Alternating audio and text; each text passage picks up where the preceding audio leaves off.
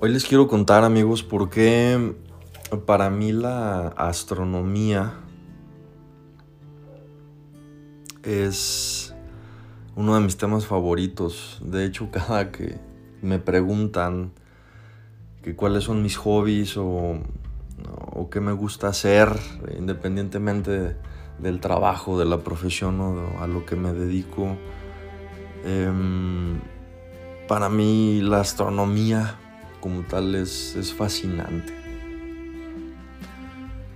Es fascinante y, bueno, pues quiero empezar por platicarles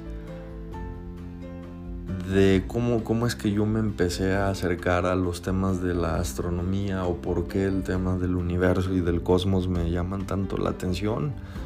Y yo creo que ese gusto lo adquirí desde que vi el video el video que se llama El pequeño punto azul o The Pale Blue Dot en inglés y es un video, un muy breve video narrado por eh, famoso astrofísico Carl Sagan. Eh, muchos lo ubicarán pues más allá de sus investigaciones y de todos sus trabajos, eh, porque tenía un programa llamado Cosmos, ya de hace varios años, de hecho su, su concepto, el concepto del programa está vigente y hoy por hoy es, es dirigido, narrado y, explicado desde los conocimientos de Neil deGrasse Tyson, también un, físico muy importante quizás de los más reconocidos a nivel mundial y también figura pública. Este video de El pequeño punto azul, ustedes lo pueden encontrar en cualquier red social de streaming de videos y y es el, motivo por el cual yo empecé a voltear al tema de la astronomía y por qué me fascina tanto el tema del espacio, del universo y del cosmos.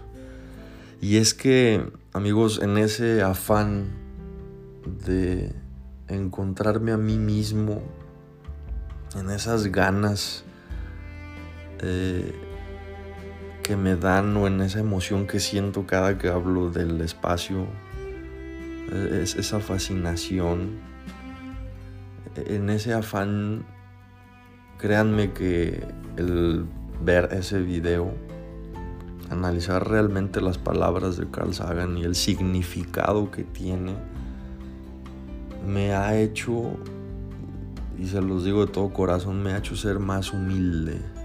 Y cuando digo ser más humilde me refiero a ser humilde de corazón, de alma, de espíritu, de a ser más consciente de mi espacio y de mi lugar en este mundo, ¿no? Eh, es, el video es, empieza mostrando pues la imagen, la última imagen o la imagen más lejana que ha sido tomada de la Tierra desde un punto mm, distante, estoy hablando que el satélite, creo que fue el, el Voyager, eh, por ahí cuando iba a la distancia, imagínense, a la distancia del antes considerado planeta Plutón, de alguna manera configuraron la cámara de, de, esa, de esa nave para voltear, dirigirla hacia la Tierra y tomar una, fotografía.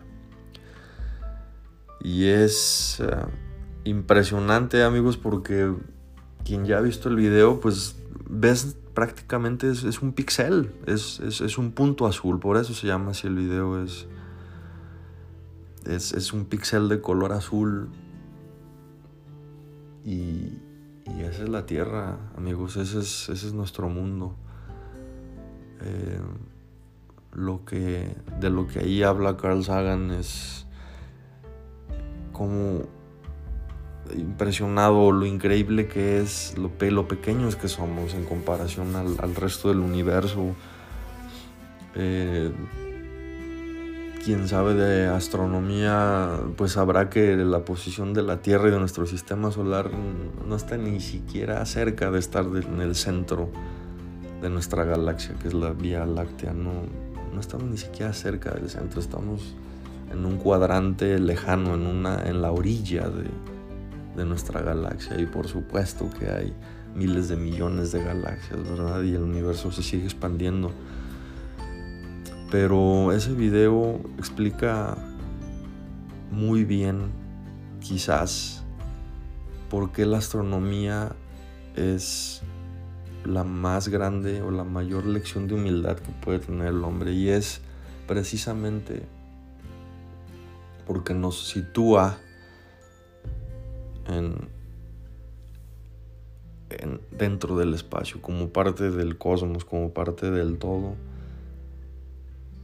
Amigos, somos nada comparados a la inmensidad del universo. Somos un pequeño pixel, un puntito azul. Y aún así nos destruimos, apuntamos, segregamos, discriminamos. Las guerras, la ambición, el poder,